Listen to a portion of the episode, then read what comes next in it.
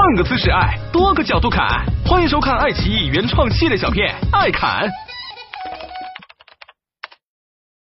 近日，因为为什么这么多人黑周星驰这篇文章提及跟星爷合作的影视大亨向华强有黑道背景，导致向华强太太陈岚相当火大，炮轰周星驰，与网友展开撕逼大战。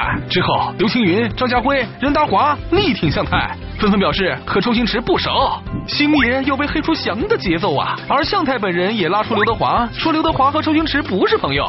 此举很快便被证明是向太的一厢情愿，因为有网友找出几年前周星驰和刘德华共同出席慈善活动的视频，侃爷发现倒周事件不是第一次了。二零零九年，前金像奖主席文俊发表了一篇名为《周星驰时代宣告结束》的文章，被无良媒体断章取义改为金像奖主席文俊炮轰周星驰过时了。黑周星驰的导火线就此被点燃了。不过网友说的好，小孩子才分对错，大人只分利弊。再说了，网友的眼睛是雪亮的，人品神马的太玄乎了。